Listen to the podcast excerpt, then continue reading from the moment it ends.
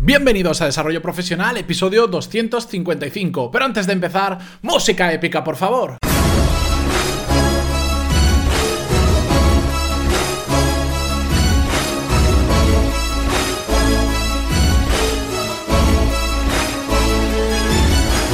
Muy buenos días a todos y bienvenidos un día más, un miércoles más a Desarrollo Profesional, el podcast donde hablamos sobre todas las técnicas, habilidades, estrategias y trucos necesarios para mejorar cada día en nuestro trabajo. ¿Os ha dado la sensación alguna vez en vuestra vida, o más de una, de que hay personas que parezca que atraen todas las oportunidades del mundo, que todo lo bueno les llega a ellos y que les funciona todo mejor porque se le han aparecido delante de su vida en, ocasiones oportunidades que a otras personas no les han aparecido? A mí esa sensación la he tenido durante mucho tiempo. Y es así, hay personas que tienen muchas más oportunidades que otras, pero lo curioso es que si empiezas a rascar un poco en la realidad, empiezas a investigar un poco, a averiguar, todas esas personas tienen un patrón en común. Y es algo muy simple y que hoy quería traerlo al podcast porque lo he estado comentando últimamente con varios clientes, con algún amigo que estaba que quiere montarse algún proyecto en paralelo. Y es que al final el patrón en común que tienen estas personas es que han hecho algo, han empezado por algo. Esas oportunidades no han caído del cielo. Evidentemente, como decíamos, eh, no sé si fue ayer o antes de ayer, eh, cada uno nace en un entorno familiar, en un país determinado, con unas determinadas oportunidades, pero a partir de ahí, digamos, en nuestro entorno, todo el mundo, entre comillas, tiene las mismas oportunidades. Pero ¿por qué a unos les llueven más que a otras? Porque esos unos han empezado a hacer cosas.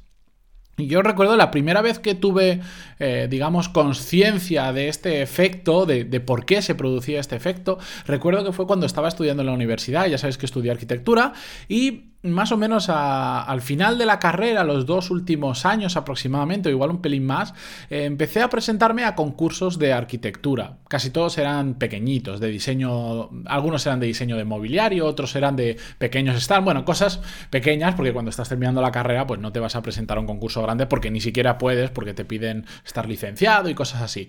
Empecé a presentarme y, bueno, pues como me metí en ese, me metí en ese mundillo, aparte de que saqué, gané algunos, algunos premios, eh, en otros tuve menciones de honor, en otros no saqué absolutamente nada, que fue en la gran mayoría, porque es lógico.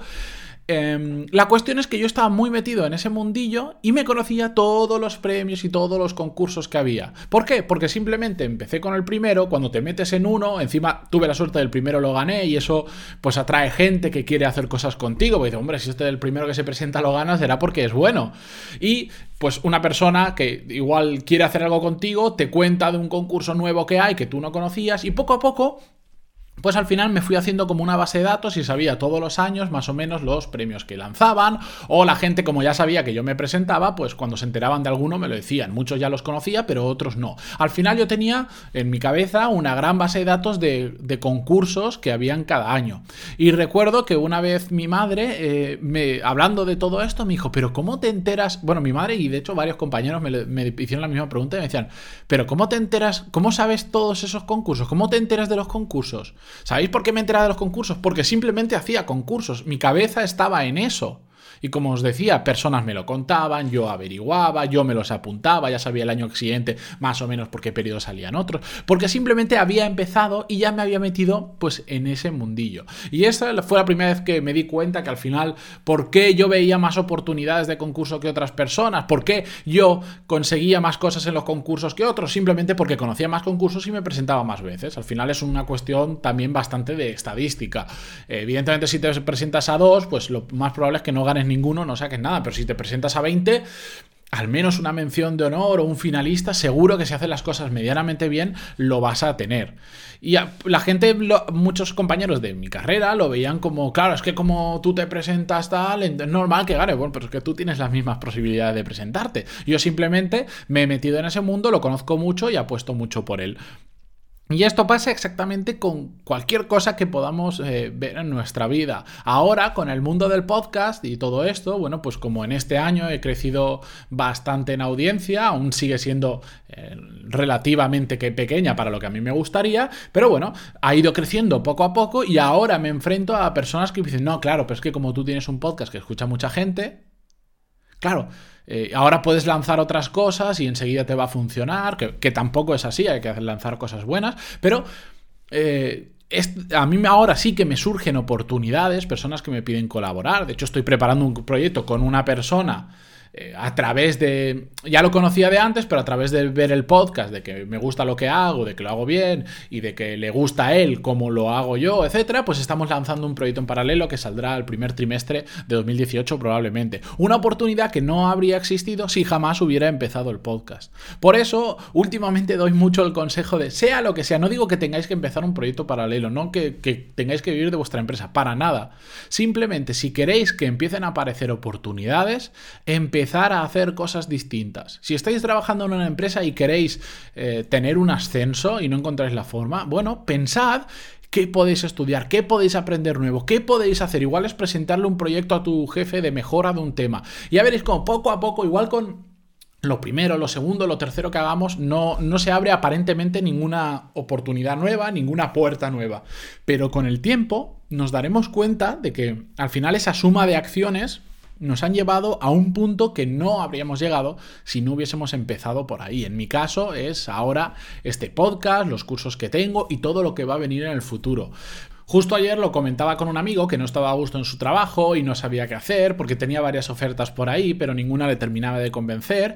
Y, me está preguntando por el mundo del podcasting, porque él, por ejemplo, lo ve como una forma de crear también una marca profesional y cuando fuera a otra entrevista de trabajo o a un puesto que le gustara más, pues también puede decir, mira, además mm, tengo esto, sé mucho de esto y te lo puede demostrar fácilmente. Pues, y ahora, por ejemplo, si fuera una entrevista de trabajo de temas relacionados con esto, evidentemente me vendería bien y dirían, pues mira, tengo 255 episodios hablando sobre estos temas, por ejemplo. Pues él quería crear una marca profesional de esa forma. Lo mejor de todo esto, que era lo que los dos comentábamos, es que empezar a hacer esto no solo te va a servir para eso que tú piensas, sino para todas las cosas que van a surgir en el camino que son impredecibles. Yo sé seguro que cuando empiece, y sé que lo va a hacer bien, porque del tema que va a hablar, eh, va a hablar muy bien, porque lo conoce mucho, lo lanzará dentro de un tiempo, lo comentaré cuando lo tenga, porque lo conozco y sé que va a ser muy interesante, pero sé que mucha gente le va a contactar y le van a pedir hacer un podcast con ellos, porque va a ser del mundo de los negocios, que se, que se da mucho este tema de colaboraciones,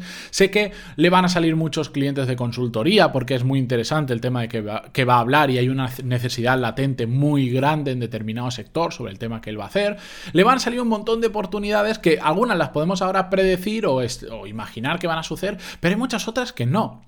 Y nunca se sabe, nunca se sabe por dónde se va a abrir una puerta, nos va a abrir un nuevo camino que seguir, nunca, nunca se sabe. Por eso, si simplemente queréis que las oportunidades lleguen a vosotros sin hacer nada, eso no va a suceder, eso es muy raro. Bueno, en ocasiones sucede que por un amigo, el amigo de tu padre, que, bueno, pero eso es como si te tocara la lotería. Lo que tenemos que hacer es empezar nosotros a hacer algo, a provocar que esas oportunidades vengan. ¿Cómo? Pues haciendo cosas. Sea lo que sea, aunque sea como un hobby. ¿Por qué una persona que se dedica, yo qué sé, al mundo de los drones, conoce tanto sobre drones y, un, y en una, tengo un conocido que en una ocasión, pues hasta le llamaron para, para que fuera con su dron, le pusieron una cámara que sobrevolara unos cultivos, hicieron no sé qué historias y a partir de ahí empezó una relación laboral.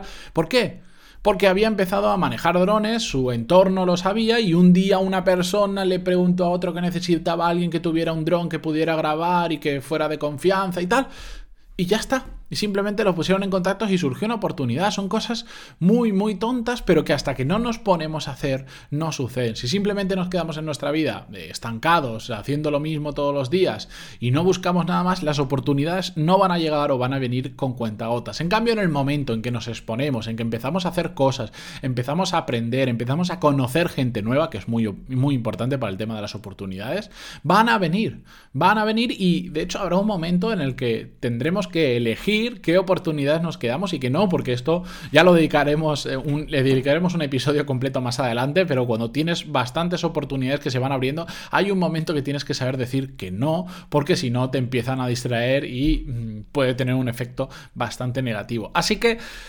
Simplemente no, no lo voy a decir otra vez, porque si no sería ya repetirnos demasiado. Si queréis que vengan oportunidades, empezad vosotros haciendo cosas. Este es el mini consejo de hoy. Espero que os haya gustado y espero que os haga reflexionar sobre qué hacer. Y volvemos mañana jueves con un nuevo episodio, como siempre. Muchísimas gracias por estar ahí cada día, por vuestras valoraciones de 5 estrellas en iTunes, vuestros me gusta y comentarios en iVoox que se agradecen un montón. Y nos vemos, nos escuchamos mañana. Adiós.